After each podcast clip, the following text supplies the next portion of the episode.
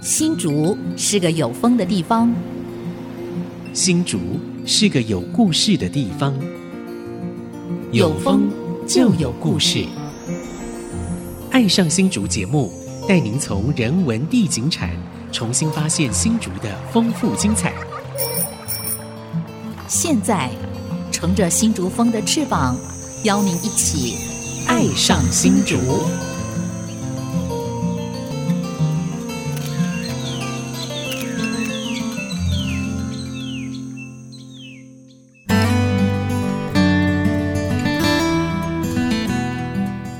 听众大家好，您现在所收听的节目是《爱上新竹》，我是蔡荣光，我是潘国正。今天我们《爱上新竹》节目啊，又来到我们 Open House 新竹，打开新竹，对，对打开新竹。那这个今天我们要打开哪一个空间呢？啊，哦，这个要请您来爸爸介绍一下。好，好，好，那我们今天这个空间呢，非常非常有趣啊。啊、呃，它是在都市丛林、水泥丛林中呢，呃，一株这个绿树啊，一一座山一样哈、啊，所以它的建案呢，我不要讲建案啊，就是它的建设呢，建筑呢，都是用山来取名字啊，落鱼山、落河山、落石山哈啊，当然有山就有水哈、啊，它的会馆叫弱水啊，曾经沧海难为水啊啊，它还打造一个非常特殊的聚落哈、啊，叫厚实聚落哈。啊那是谁呢？是我们拜母堂环境整合品牌经理啊，苏培凯，苏经理，培凯好。哎，培凯好。两位主持人大家好，还有呃线上的听众们大家好。好，那今天是我们 Open House 啊，新竹呃这一次呢特别邀请到我们半亩塘环境整合品牌经理啊苏培凯来谈一下啊，当时啊就去年十二月嘛哈，我们现在回顾一下啊，当时开放了几个空间，你们是应该开放最多的一个哈。总共开放四个空间，我记得是我统计一下，稍微介绍一下，就是四个空间啊。对，呃，当时候这个活动在启动的时候，其实我觉得非常好玩哦，嗯、因为大多数啊、呃，我们团队进行的作品呢，它其实是私人社区，嗯、所以当案子一结束哈，建筑一完成的时候，交给社区的时候，它其实变成是一个封闭性的空间，对，有管委会在管理哈。是，那这一次我们觉得这个活动非常有意义，然后也可以透过这个机会跟。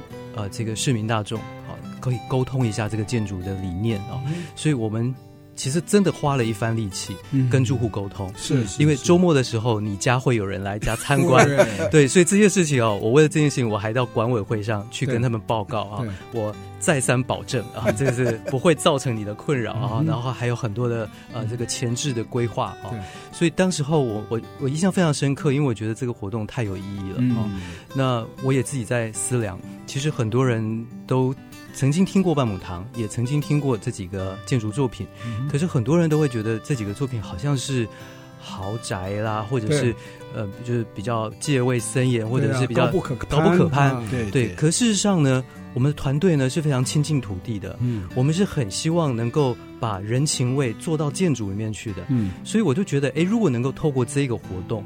然后好好的来跟这个参观的人介绍这个建筑背后的理念，嗯，还有让他们实际感受到，呃，当有这么多的植物啊，甚至是生态系统被导入了一个都市里面的大楼的时候，那你进去里面，你对空间的感觉是什么？嗯，所以我我当时候一听到有 Open House 这样的活动的时候，我马上跟团队说啊，这个我一定要争取参加，太棒了！哇，这个每一栋建筑呢，我都去过哈。啊，一二三嘛，哈，若鱼山、若河山啊，跟若石山啊，每一栋都有每一栋的特色，但是它都有一个呃共同的一个核心理念，是啊，就是要这个克服啊这个气候暖化，是还有热岛效应的问题嘛，哈，是是，所以我想从这方面啊，你可不可以介绍一下这个？我们当天开放的哈，就是若河山跟若石山这两栋大楼，呃，是怎么样一个呃面貌来跟来访的民众来跟他做一个呃第一类的接触？我记得这是预约的嘛，对不对？一定要预约，对，所以那个那个预约的人潮到底有多少？嗯，因为这个活动的设计呢，我们当时候希望呃参观的品质哈有很多考量，所以我们有人数的限制。嗯，那当然有报名的人都准时的。到来到现场了，等候了哈。那还有另外一个更长的队伍是来排候补哦，后卫 不对。那我心里其实是对这些人是有压，我心里有压力的，因为是是呃，我记得同理心啊哈，因为当天其实你知道新竹有东北季风对，然后在竹北高铁特区附近那个风这样在吹的时候，我其实是觉得哇，真的有点十二月有点凉哦，是又凉，然后风又大哦，我心里是有点过意不去的，所以我其实就不断的心里在倒数哈，就是说嗯，还有几个名额，到目前为止还有几个名额啊，那事实上当天能够再额外开放的名额不多，嗯所以也真的跟当天有来排队然后没有成功参观的，真的说声抱歉，这样子。总共有多少人呢？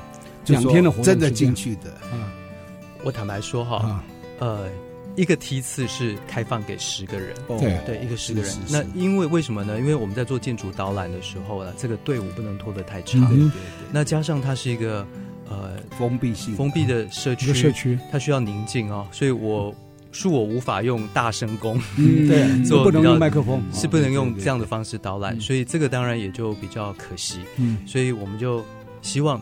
明年啊，今年年底啊，或者是往后，如果还有这样子的机会的话，哈，我想应该还有很多这样的机会。一个梯次十个，那你一天接待几个梯次？一个梯次。哦，就一个梯次，是一个梯次大概两个小时，对不对？完整讲完大概两个梯次。我自己当初当天设定这两个梯次哈，但我个人的经验，因为我常常做这样的建筑导览，对，那这个建筑导览如果。在没有时间的限制之下，我甚至有时候会导览到两个小时、三个小时，因为这里边是一个很完整的生态系。那在人工地盘上要创造出大面积的水域面积，然后大量的植森，它其实有很多的技术去支持的。所以当我们要去介绍一个环境的时候，其实它背后大家一定会很好奇，这是怎么办到的？对对。所以我有时候一不小心会到了到三个小时。所以活动当天我是。呃，我其实是跟另外工作人员说，你必须要帮我控制时间，随时提醒我这样。是 是是。所以这真是一个奇迹啊！就是说，在这个这么多大楼里面，然后我们可以看到一栋大楼可以长出树来，然后整个就是一棵树一样，一一个森林。对对，一栋大楼就是一座森林，这真是一座山奇观啊！感觉得就是一个奇观啊，就非常精彩。所以导览内容大概是有哪一些？你大概是用什么方式来切入，然后引导来参观的来宾呢，来认识你们的这栋建筑？好。呃，我的导览通常会这样子，就是说，呃，半亩堂大概是十年前我们开始做这样子的一个建筑规划跟设计啊。你看哦，这三个建筑花了团队十年的时间啊。那这个十年其实刚好就接到了这个台湾政府在竹北啊，在六家地区设了高铁站。对，所以其实我们有机会在这里取得土地的时候呢，刚好是面对到那个土地被都市重划。所以，当我们团队有机会在高铁特区取得第一块土地的时候啊，嗯、我们就在想，这个城市啊，未来它会是一个很快速被盖出来的混凝土城市，会有一个水泥森林。对，然后这个铺面呢，从过去六家是稻田，对、啊，它会一夕之间变成柏油。变成硬铺面，不透水性铺面啊。对。那如果我们有机会在这里做建筑，我们能不能够做出一点不一样的东西啊？所以这个建筑当时候他动心起念，就希望把原来的绿树找回来，嗯，原来的覆水的土壤找回来。嗯。那我们也想把在水跟树中间的生态系统找回来。很好。那甚至更更是特别的是说，我们当时会觉得，哎，六家是一个客家人的聚落，嗯，我们有没有办法把聚落过去，聚落那个人跟人之间的温度找回来，嗯，嗯、呃，所以我们就设定了很多这样子的条件，嗯、那完成了第一栋的若山，嗯、是是。那这样听起来，你一二三应该是越来越精彩哈。哦对吧？应该第二栋一定会把第一栋的缺点改正过来嘛，第三就会把第一、第二缺点改过来嘛，应该是这样吧？我们在做第一栋若山的时候啊，因为我们其实团队面对到很多的挑战啊。当你要把树木种在二十层楼高的这个高度上面的时候，其实你面对到很不一样的气候条件啊。那在这个过程当中，团队要去经过很多的研究探讨啊。我们后来发现种树的关键。在于选对树种，嗯，对。啊，选对树种之后呢，它的关键在于照顾好根系。对，那要照顾好根系呢，其实关键又在于土壤，嗯，哦，所以你看哦，一个建筑团队从研究不不同的这个树种，对，然后到栽植技术、移植技术，然后到土壤。的照顾啊，所以对我们来讲，第一栋若山其实是花了很大的心力去做研究。那有这个基础之后呢，我们第二栋若山、第三栋若山，我们就开始的把这样子的技术可以栽进更多的植物，对，可以带进更大面积的绿化面积，是是，所以。我们现在目前为止，我们稍微统计一下哈，我们三栋若三，如果假设把这个种在阳台上面的树摊平在这个地面上啊，它将近是两公顷的森林绿地。哦，两相当于两公顷的森林绿地，对，所以它就是不用两公顷的土地，但是这两公顷的绿地已经都在城市里边了，是，是，好棒啊，把这个山种回来。把山种回来这个概念啊，因为在都市里面，因为从化嘛，寸土寸金，你不可能说要独门独院。可是呢，像你们这个建案呢，还是觉得感觉上，虽然住大楼里面，还是有住在那个四合院的感觉。是，因为他那客厅看出去有一个很宽的院子，对对，院子前面还有一棵大树，乔木哦，那个乔木你就觉得好像是院子啊。当你住在大楼里面。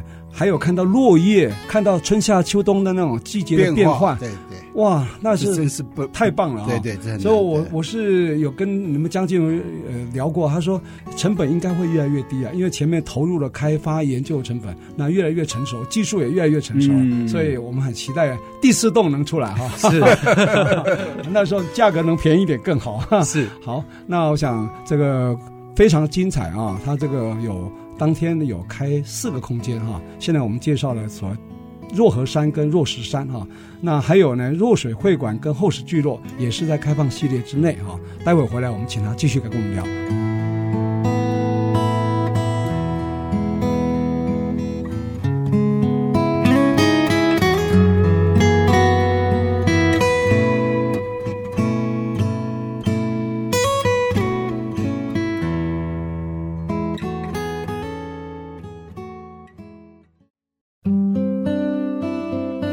欢迎回到《爱上新竹》，我是潘国正，我是蔡阳光。我们今天邀请的是半亩堂环境整合品牌经理苏培凯先生，培凯，培凯经理。对，其实培凯刚在形容这个，他给那个 Open House 这些这些来宾啊，这个解说。我就想到这块土地的前世，嗯，因为那时候我在跑新闻，嗯，我都只关注什么？关注那抗争的农民，因为土地把我征收走。对，因为过去六家有一句话叫“六家熟，新竹足”，也就六家是新竹平原的谷仓。对，当六家平原的稻米成熟了以后，新竹平原就没有问题了。对，是，所以这谷仓的意思啊。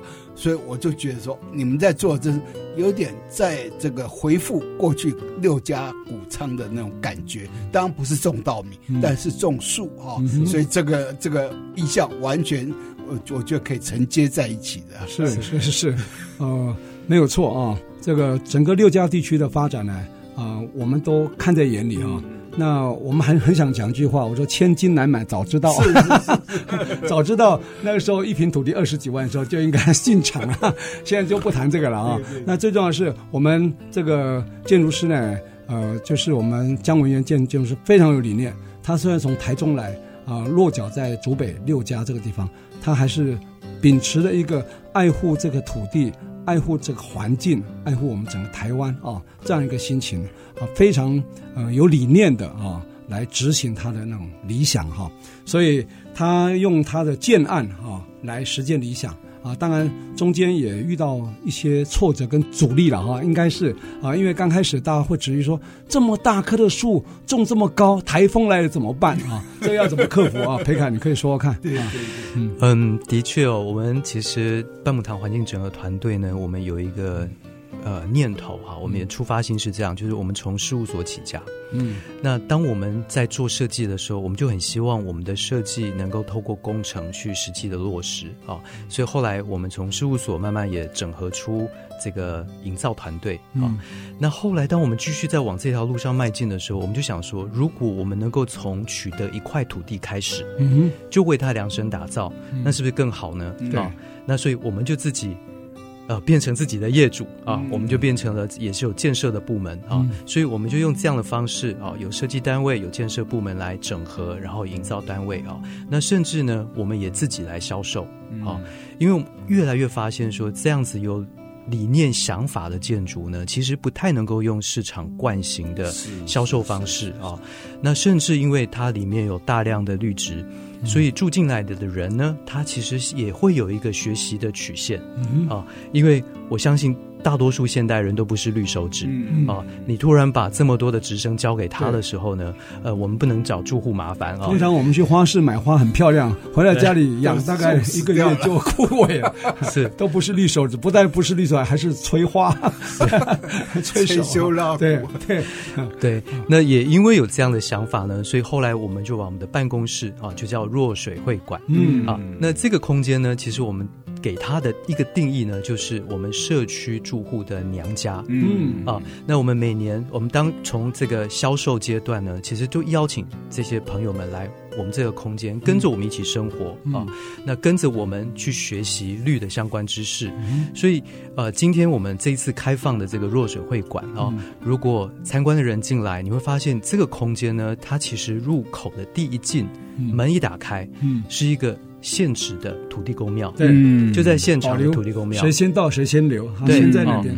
然后土地公庙四周有四棵超过五十年的大榕树，对，哦，那大树下的土地公庙，它就构成了我们过去台湾土地的一种非常有人文风味的地景，尤其是客家人文风味。是，对对对，那个我们讲那个榕树啊。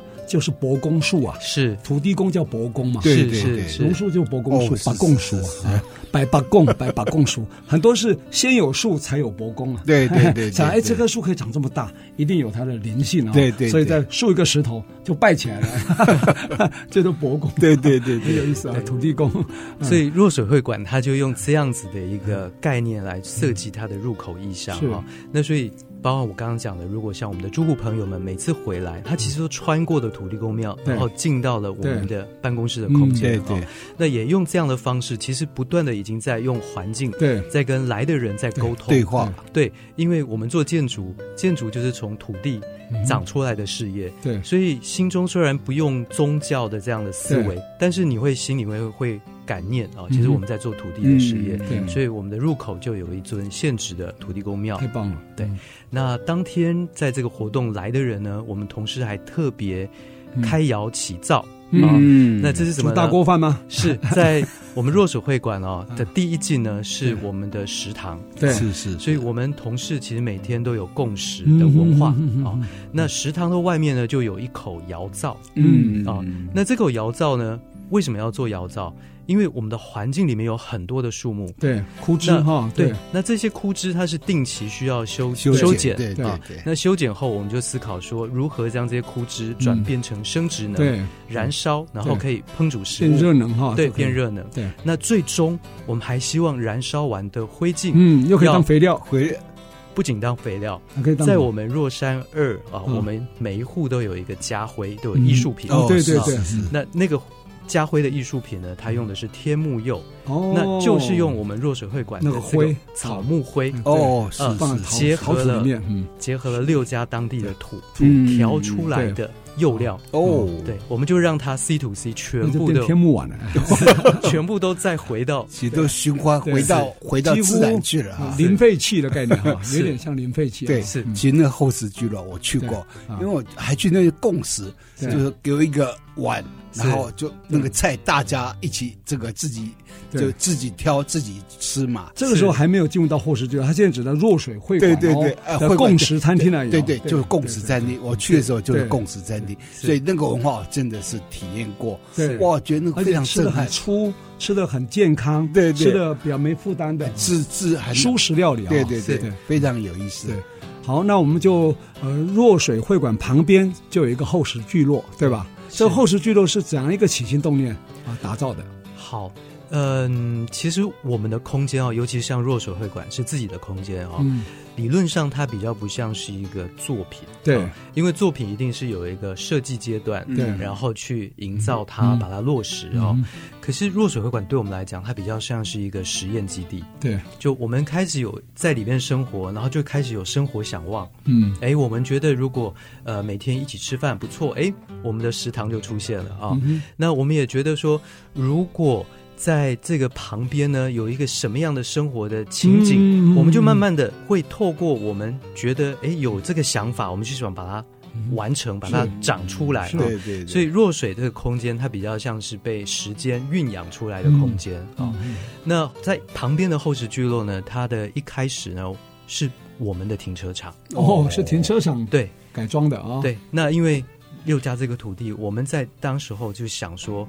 有没有机会我们来实验看看，用比较轻的构建，嗯，啊，就是它不是呃这种常态性的建筑，我们想要玩一些材料，嗯。啊，那可以重复使用的，对，所以弱水就是我们自己有点像是研发基地。哦，是试验基地啊，实验对，所以它有很多的材料的研究，那我们就在这个停车场呢，我们就简单的先搭了一些轻构件的，是。构筑物对啊，那慢慢的我们也觉得，哎，这个构筑物，比如说我们一开始导入的是这个货柜，货柜屋，对对对。但货柜其实在台湾不是一个是很热、很硬很热，嗯，对，然后。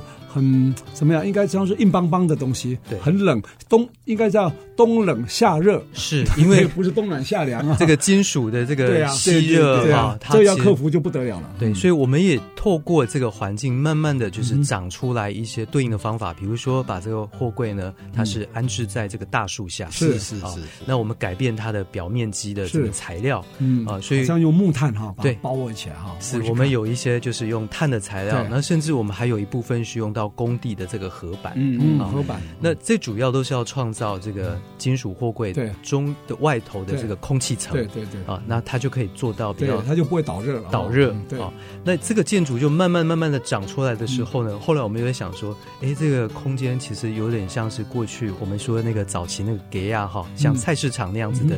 街道里面有很多的小摊贩、小铺子，嗯，所以后来那个铺子的概念，对，哎，又被我们长出来。了，就像市集一样了哈。所以这个其实一步一步是有点是有一个动心起念，慢慢的把它长出来的空间，有一点无心插柳柳成荫的感觉哈。不是先想好，而是逐步逐步啊这样子去实现它了。是，哎，其实这个名称呢，厚实聚落，嗯，这个厚实是不是厚实？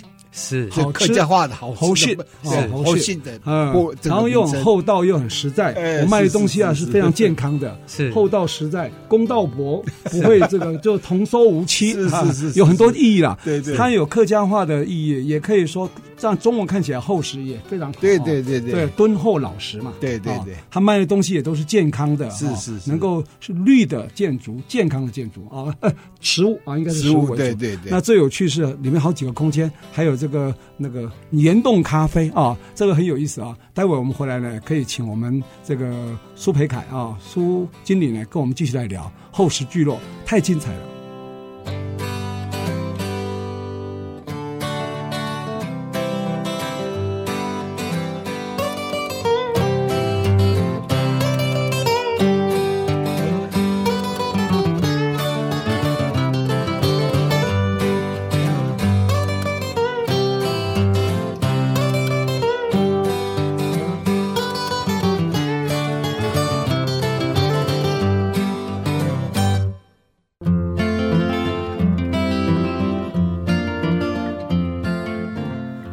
迎朋友们回到《爱上新竹》，我是蔡荣光，我是潘国正。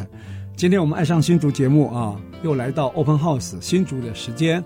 那我们今天是要邀请到半亩堂环境整合品牌经理啊，苏培凯啊。裴凯啊，来跟我们聊。呃，当时在去年年底啊，在 Open House，他们开放了四个空间，都非常精彩、啊。有若若河山、若石山，还有若水会馆，还有刚刚提到的厚实聚落哈、那我们大家都很好奇啊，这厚实聚落里面啊，到底有多少内容啊，多少摊位啊？因为它形成聚落不会只有一家两家嘛，一定是五六家、七八家，甚至超过十家都有可能哈、稍微介绍一下可以吗？好，好。嗯，厚实聚落，其实我觉得它最大吸引我，或者我个人我最喜欢的，其实是种在里面的大树。嗯，对。那因为弱水会馆，当时我说它是我们的实验基地。对，是。那当我们开始想要在高楼上种树的时候呢，其实第一站是我们的弱水会馆，是在里面做实验，所以我们就种了很多的大树啊。所以现在经过了十年啊，我觉得这个树已经成林。对啊。然后那件事情是我觉得是最美的事情。是。所以如果呃，厚实聚落是一个开放型的空间啊。那如果在营业时间有机会到那里喝杯咖啡的话，嗯、其实你可以品尝到那个在树下喝咖啡的感觉啊、嗯哦。那这个大概也是一种我们的情调哈、哦。是我们常在想说，呃，我们常会跟这个来拜访的朋友交换一些资讯。我们会问他说：“请问你想要吹冷气？”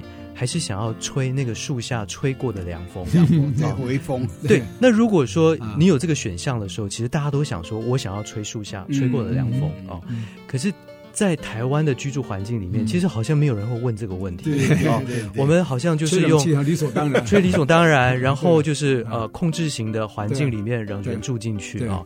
所以其实厚实聚落在某一个层次、某个意义上呢，它其实是提供了一个这样子的空间，可以让你去体验，找回人与自然的那种那种关系哈，是。对吧？所以后来让里面的铺子里面哈，像入口的第一第一进就是一个。咖啡，对。啊，所以邀你来喝喝树下的咖啡，嗯。啊，那走进来再走里边一点呢，还有这个豆花，对。啊，那豆花你知道这个就是台湾人的点心哈，对对对，那加上我们这个职人的巧手绘心啊，这个。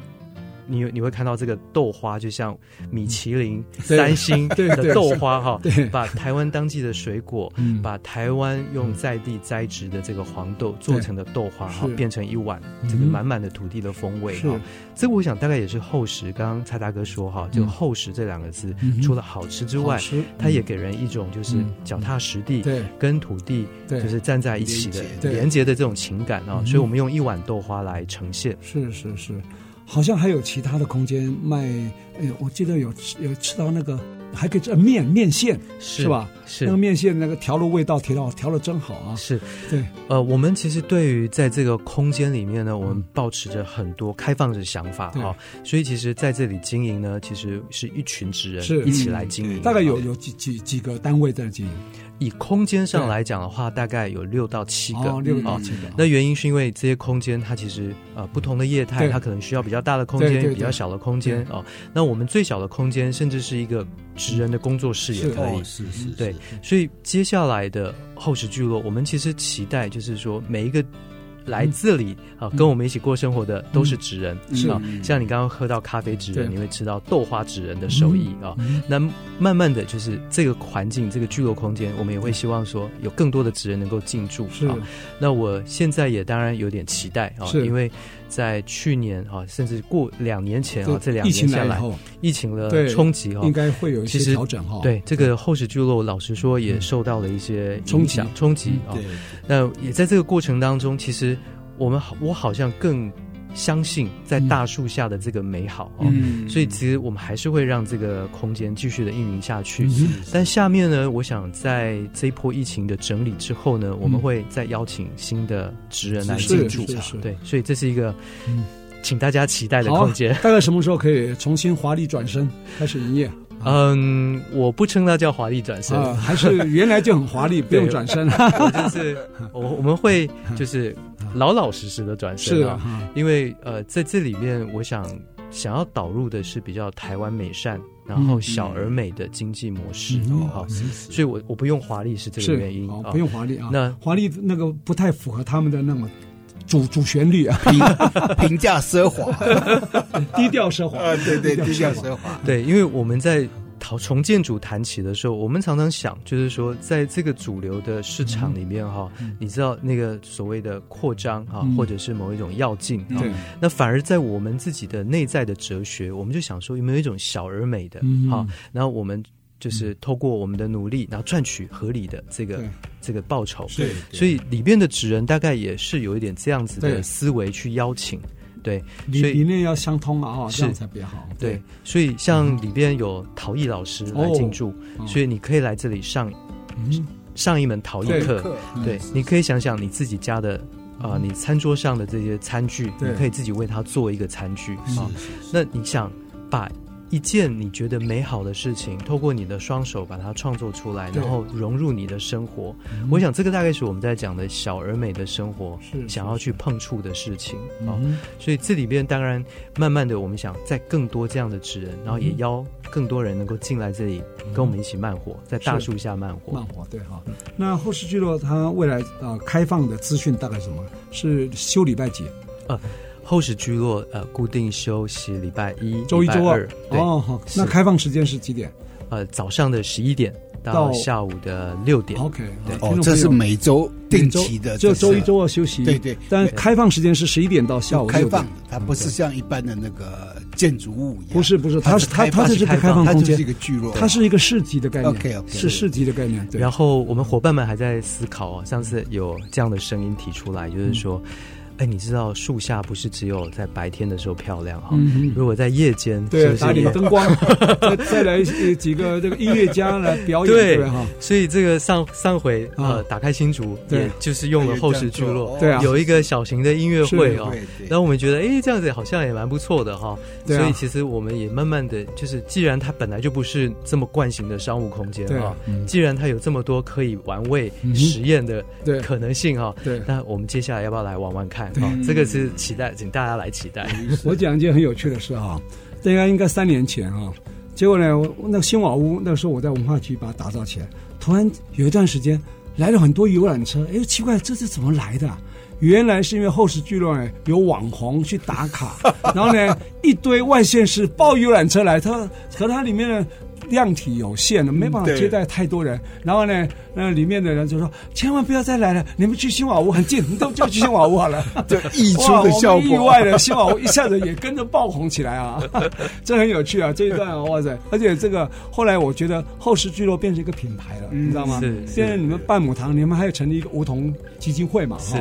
所以这个哈，好好几个面向，有基金会。然后有什么？你半亩塘的环境整合，讲到这边呢，我倒很好奇，你这个名称叫半亩塘，是不是跟朱熹那个观书有感，半亩方塘一鉴开有关系？是是是是。还有你们有其他的更更深的玄机吗？取这个名字当、呃、当做你们的企业的形象？啊，蔡老师问了一个非常贴切的问题啊。嗯，半亩堂的确是从朱熹的这一首《读书观后》这首诗来的哈。它里面说：“半亩方塘一鉴开。”天光云影共徘徊啊！问渠哪得清如许？唯有活水源头活水来啊！好，那这个诗它大概意思是说，半亩方塘不用很大，嗯，它的空间不用很大，是是，但是它却能够倒映着天上的。天光云影，天光云影啊！你想想看，一个小空间能够涵容，然后能够反射出来，是一个大宇宙的概念啊！对对对，所以我们就觉得说，呃，半亩堂如果它是一个小团队，但它能不能小团队去做一个大而且有宏观的事情呢？啊，所以这个大概也是半亩堂，就是我们从这个地方起家啊，那慢慢的也在这个。我们现在半亩堂的全名叫半亩堂环境整合，是啊，我们慢慢发现说，从一个建筑设计的专业者到整个建筑产业哦，我们发现其实要整合啊，那是需要把不同的专业者的手牵起来啊，所以后来我们自己也慢慢去。就像心法一样去领略，嗯，这个半亩堂的半呢，这个是以其半求其圆，哇，这个好，以其半求其圆，对自己千万不要太厉害，是是是，一定要有空间，然后把别人的手牵起来，那才有机会再共办出对。更。更超乎想象的力量，对对对对，就是以其半球其圆这句话，这句话也非常非常，就像水啊，你这杯子啊，把水装满了就装不下东西了，嗯，永远要保持那种谦虚或是那个所谓掏空的感觉，是是是是，就是呃，stay hungry 啊，保持那种饥饿状态，饥饿状态，去学习啊，对吧？哈，还有这个 foolish 啊，也要 stay。foolish，所以你觉得你还不知道，你要去继续学习，对对，而不是说，哎呀，这我懂了，那个我也会了，那糟糕了，你就已经停止学习。还有一个 stay hungry，stay hungry，就这个苹果的那个那个那个信信条，是。我觉得很好，stay hungry，stay foolish，对，很有意思啊，好，就很有意思。那我想这个半亩堂哈，以其半求其圆哈。非常有哲理啊。那他未来呢，应该还有很多新的想法、新的理念啊。那可以来继续来跟我们分享，为我们这块土地啊，做出一些小小的贡献，以其半求其圆嘛，对吧？是。待会儿回来，我们请我们裴凯呢继续跟我们聊。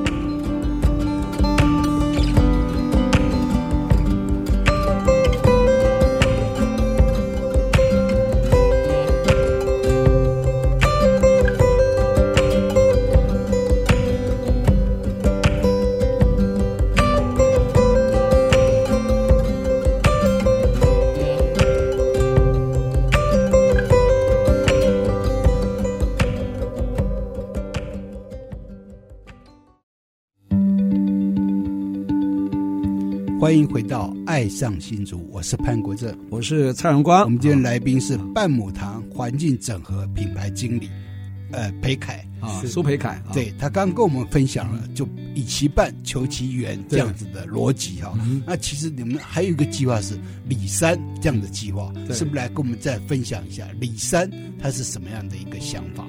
好，嗯。我觉得半亩堂是一个在台湾很特别的建筑团队，嗯，主要是因为呃，建筑师呢，他会从理念出发，嗯，那他会从这个理念去构筑出创造的哲学，嗯，啊，所以在几年前我们做的若山，这个我们称叫都市造山这样一系列的作品，它其实的概念很简单，它其实就是要把大自然带回都市，把山找回来，对，啊，那在这个过程当中，我们做了很多的。研发跟突破，技术上的突破，所以我们把人工地盘上能够创造的植生跟生态系统这件事情，慢慢的就是把它越来越丰富哦。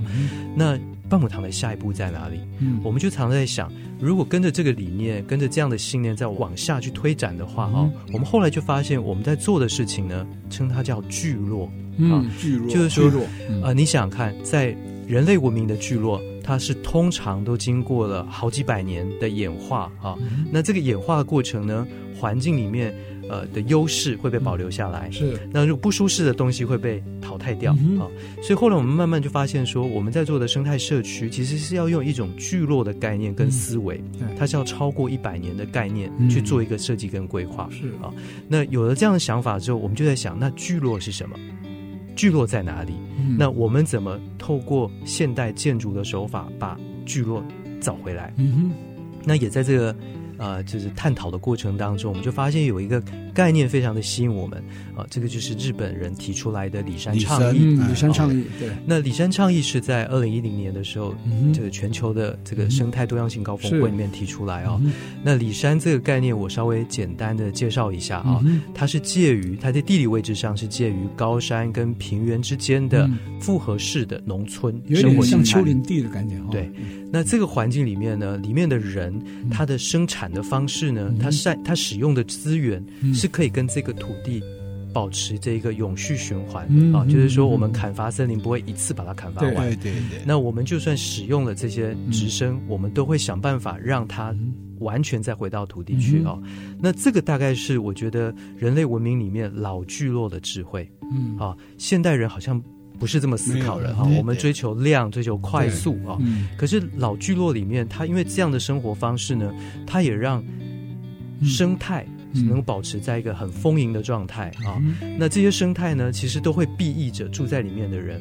啊。我举例来讲，比如说像蜜蜂啊，当你的这个聚落里面有足够的蜜蜂的时候，它其实帮你在播粉，对，它帮你的植物在催生，对，是。所以相对之下，这样的生物跟人的生活呢，它其实是共伴的，它创造了一个很美好的环境，共生，对。那我们后来就发现说，哎，李山倡议这个概念呢，他所提到的几种精神跟操作的方法，嗯、是不是有机会用现代建筑啊，而且是新的概念来把它带进来、嗯、啊？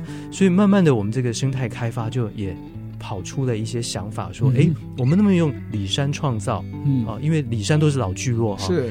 那我们现在去保护老聚落的这个是在跟时间赛跑哈。是。那我们有没有机会？我们现在就创造一个老聚落，创造一个新的聚落。是啊。所以我们就用了这个概念，里山创造。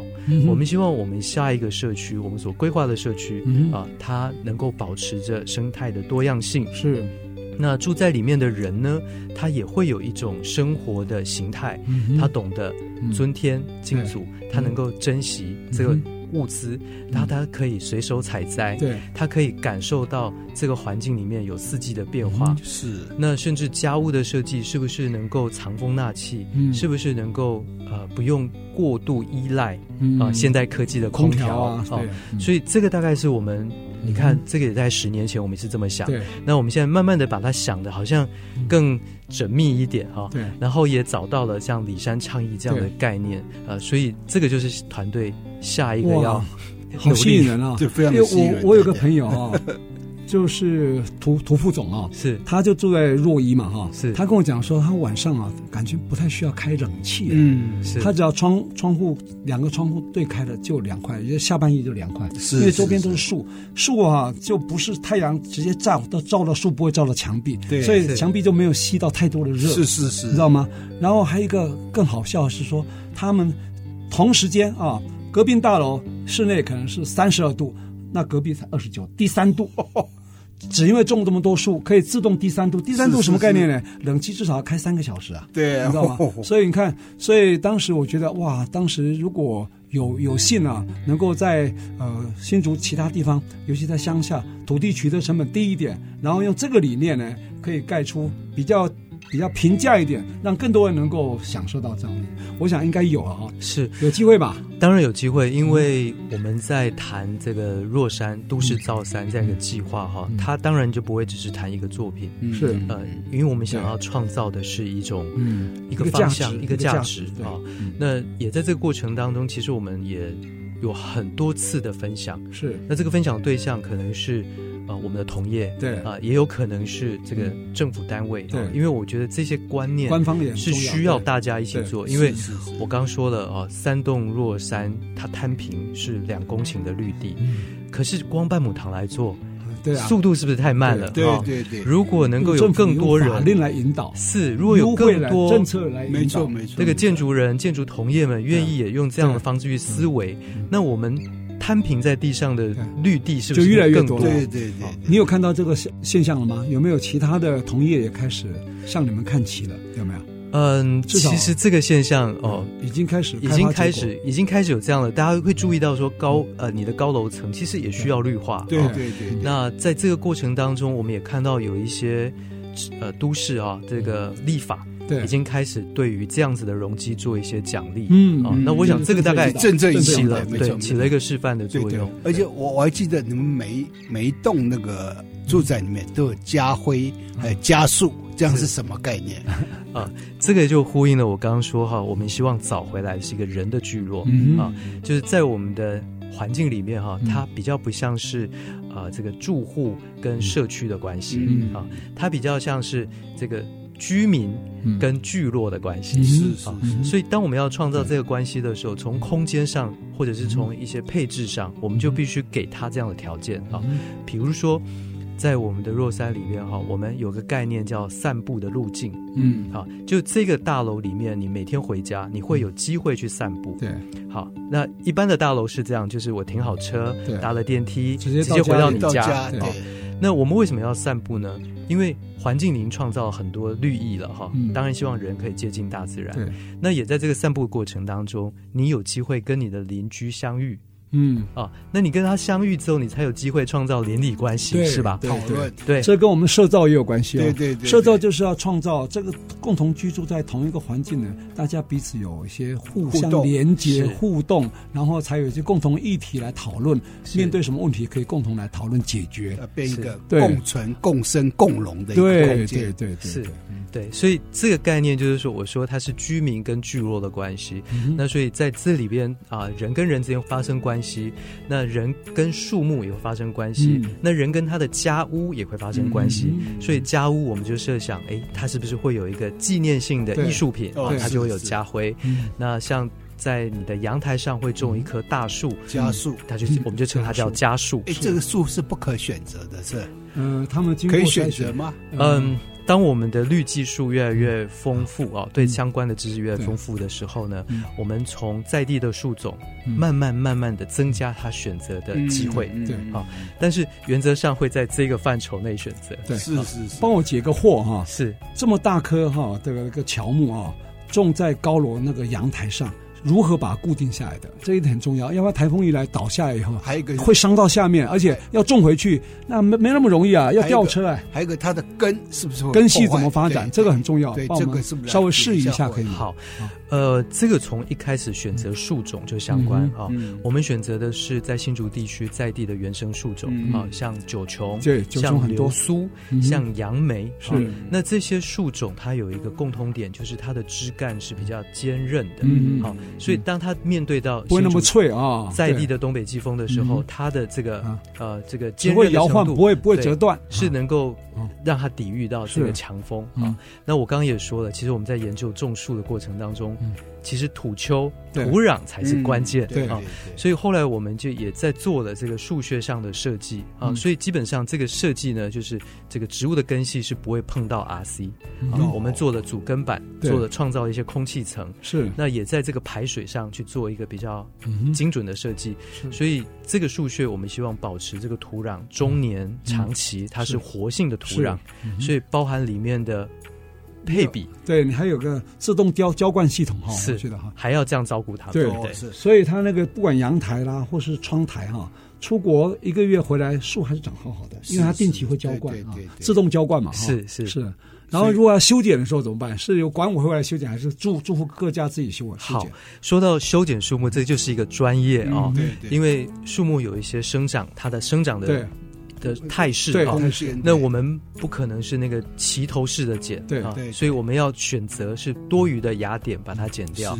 那这部分也因为在高空上作业，所以它危险性呃是有它的专业跟风险啊，所以这部分还是我们会在我们的团队会聘请专业的树艺师、园丁之类的，对，来特别去为他做修剪。是，好棒啊！住在。水泥丛林里面还有这个绿意盎然的那种大树，那个树啊，大概呃那个树围啊，大概有超过三十公分到五十公分，已经算是乔木了哈。是，让我们非常感动啊！呃，垂直还可以看到大树啊，所以叫这个叫什么？呃，垂直绿化啊，垂直绿化，立体森林啊。是啊，做半亩堂啊，以其半求其园这样一个理念啊啊，在我们。竹北哈，或者在我们呃台湾这个地方，创造了非常多这个建筑的奇迹啊，应该这样说。真的是。对啊，我们觉得非常的呃，让我们感到有远景啊。我们希望呢，你们这个百尺竿头更更进一步。那最重要的是，新的技术一直研发啊，越来越成熟，技术越成熟，开发成本越来越低嘛哈。将来你们整个的建案的房价也能降下来，我们大家可以享受到是最重要啊。是，好吧，一起来努力，好吗？一起努力。因为江建筑师一直有这个心愿哈。是。好。那今天非常感谢我们半亩堂环境整合品牌经理啊苏培凯啊苏经理啊来到我们节目来分享他这个半亩堂环境整合的整个的一个理念啊，尤其最我们让我们感动的是他这个已经走向所谓的里山创造啊，日本是里山倡议，我们是里山创造，我们很希望很快可以看到开花结果。是是是，好。那我们这个节目呢，是每个礼拜六早上十点到十一点播出啊，隔周二的同个时间重播啊。那也可以随时上我们爱惜之音的官网啊，AOD 啊随选即播。当然，我们也欢迎啊，您可以在我们的 Google 跟 Apple 的 Pocket 跟 Spotify 呢呃订阅下载，就不会错过我们任何一集精彩的节目。欢迎大家跟我们一起打开新竹，爱上新竹。谢谢，谢谢，谢谢。